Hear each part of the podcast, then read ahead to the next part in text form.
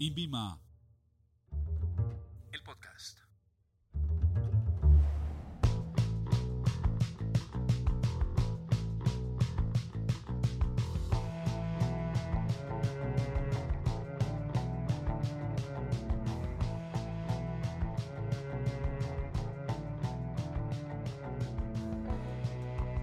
Bienvenidos a Invima Te Acompaña, con el propósito de contribuir la mejora continua del estatus sanitario del país mediante el fortalecimiento de la inspección, vigilancia, control sanitario, es fundamental promover la educación sanitaria en la comunidad. Uno de los temas cruciales son los dispositivos médicos vigilados por el INVIMA. Para abordar este tema y su regulación en temas de publicidad, hoy nos acompaña Tatiana Díaz, profesional especializada del grupo Registros Sanitarios de la Dirección de Dispositivos Médicos y otras tecnologías del INVIMA. Tatiana, bienvenida a este espacio. Muchísimas gracias por acompañarnos. Y bueno, empecemos eh, contándole a la audiencia qué es esto de dispositivos médicos. Bueno, un dispositivo médico es cualquier instrumento, aparato, máquina, software, equipo biomédico u otro artículo similar eh, utilizado solo en combinación, incluyendo todas sus componentes, partes, accesorios, programas informáticos y que intervengan pues en su correcta aplicación propuesta por el fabricante para ser usados en diagnóstico, tratamiento, prevención, alivio, compensación de una lesión, eh, también aquellos utilizados en la modificación o soporte de la estructura anatómica o de un proceso fisiológico eh, aquellos utilizados en el diagnóstico del embarazo, control de la concepción, eh, los productos para desinfección y esterilización de dispositivos médicos. En todo caso, pues los dispositivos médicos no deberán ejercer la acción principal que sea por medios farmacológicos, inmunológicos o metabólicos, ya que de ser así, pues no serían considerados dispositivos médicos. Bueno, sin duda los dispositivos médicos abarcan nuestro sistema de salud, pero ¿qué norma lo regula en nuestro país? La norma que regula los dispositivos médicos y los equipos biomédicos es el decreto 4725-2005, por el cual se reglamenta el régimen de registros sanitarios, permisos de comercialización y la vigilancia sanitaria de los dispositivos médicos para uso humano. ¿Y esta regulación está clasificada por algún tipo de riesgos? Sí, el artículo 5 del decreto 4725 nos habla de cuatro clases de riesgo.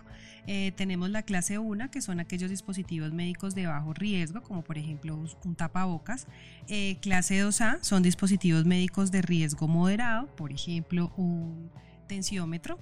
Eh, tenemos clase 2B, que son dispositivos médicos de riesgo alto, como por ejemplo una máquina de anestesia, un ventilador mecánico, y los clase 3, que son los dispositivos médicos de muy alto riesgo, como por ejemplo un marcapasos implantable. Bueno, arranquemos eh, por el riesgo 1. Los riesgos 1 de dispositivos médicos y equipos biomédicos requieren solicitud de publicidad. Bueno, el artículo 58 del decreto 4725 es el que regula la publicidad de los dispositivos médicos y equipos biomédicos eh, en el país.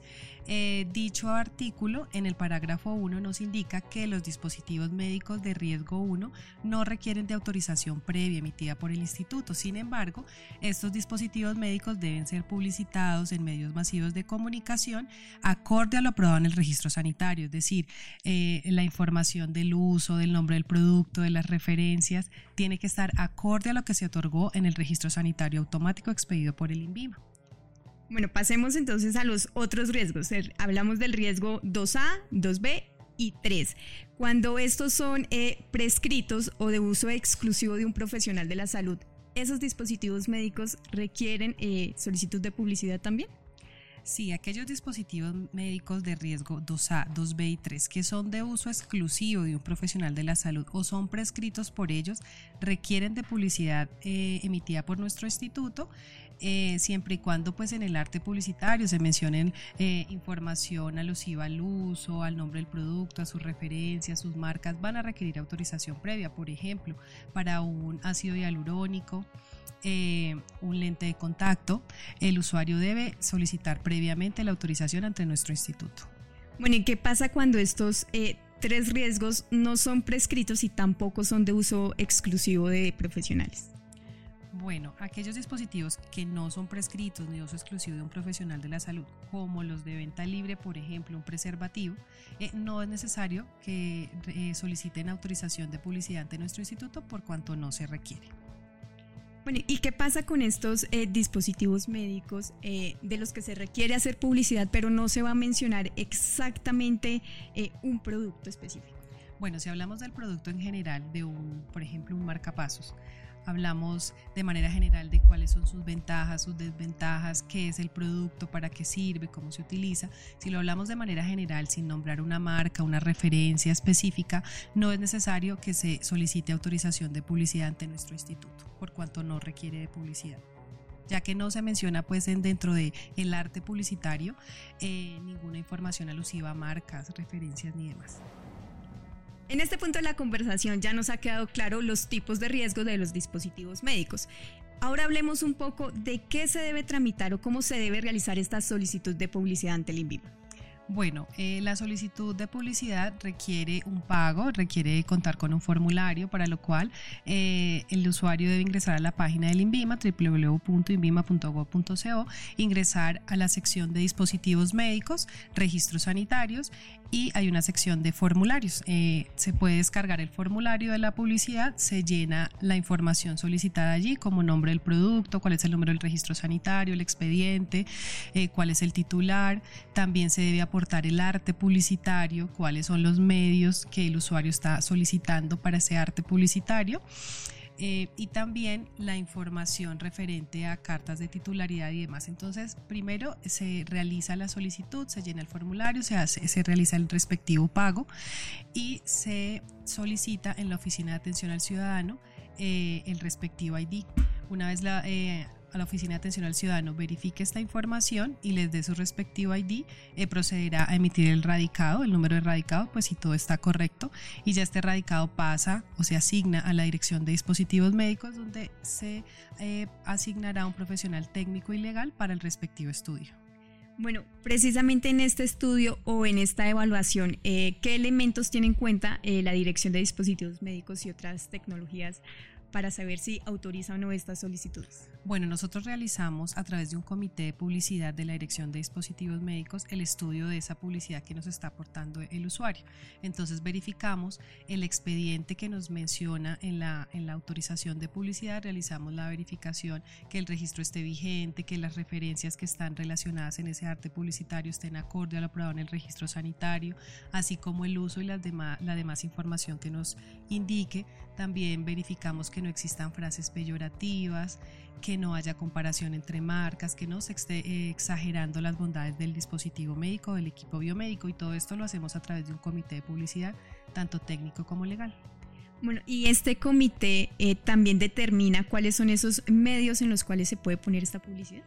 Sí, nosotros eh, previamente pues validamos los medios en los cuales el usuario está, pues está solicitando, porque pues el usuario es quien nos indica qué medios requiere, por ejemplo, medio impreso, eh, página web, eh, mm, redes sociales. Entonces el usuario nos indica cuál es el medio que, en el cual desea publicitar. Nosotros qué hacemos? Verificamos que ese mismo arte publicitario lo vaya a dirigir a todos estos medios. Es decir, el usuario puede seleccionar diferentes medios publicitarios, pero para un único arte publicitario. Si el arte no cambia, nosotros aprobamos diferentes medios publicitarios.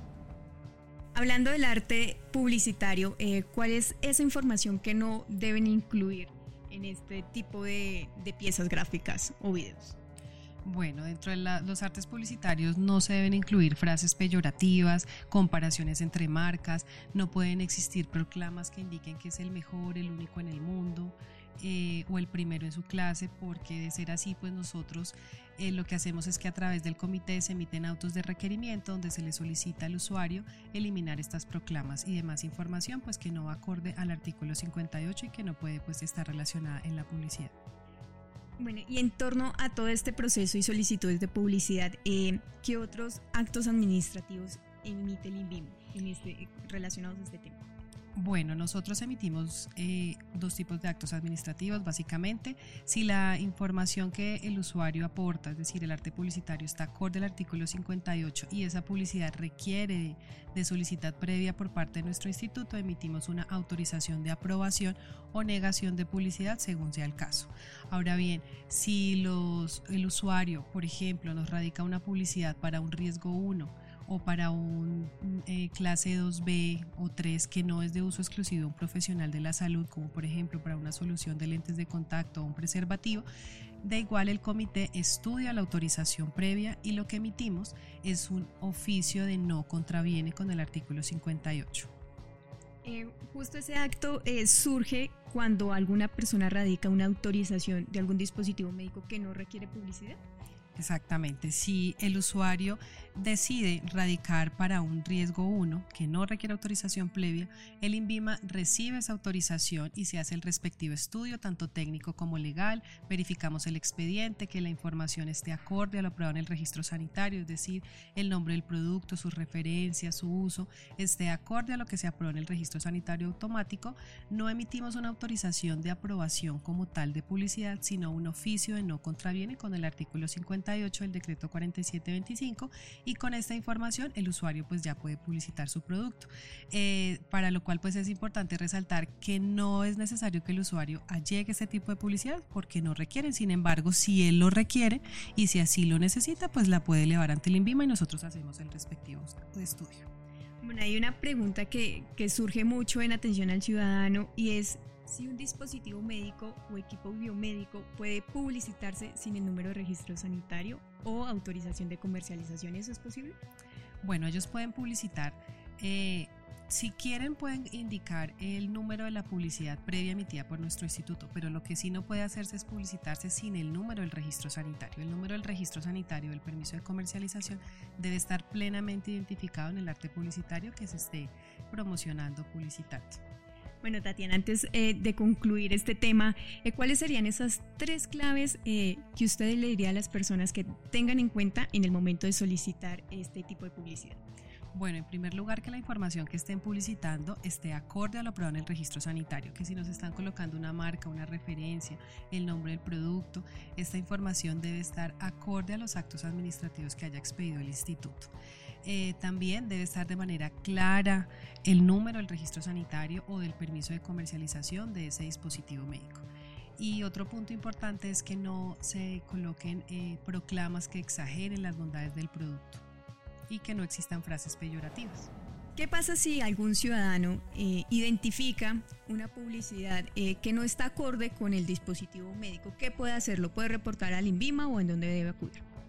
Bueno, el usuario puede reportarlo eh, a través de una denuncia o una PQRS, puede ingresar a la página del INVIMA eh, a través de nuestros canales institucionales para radicar la respectiva petición. El usuario pues debe indicarnos qué es lo que pasa, qué eh, publicidad se está realizando para el dispositivo médico, que por favor nos indique toda la información con la que él cuente, como por ejemplo número del registro sanitario, cuál es el producto, cuál es el establecimiento que está realizando eh, la respectiva publicidad para nosotros poder internamente realizar la verificación de este tipo de arte publicitario y corroborar si efectivamente pues en primer lugar el producto requiere de registro sanitario, en segundo lugar si esta publicidad pues previamente estuvo eh, radicante en nuestro instituto y si fue aprobada o no y de ser eh, necesario pues eh, internamente nosotros esta información si definitivamente pues no cumple con el artículo 58 pues se remite a la unidad de reacción inmediata de nuestro instituto.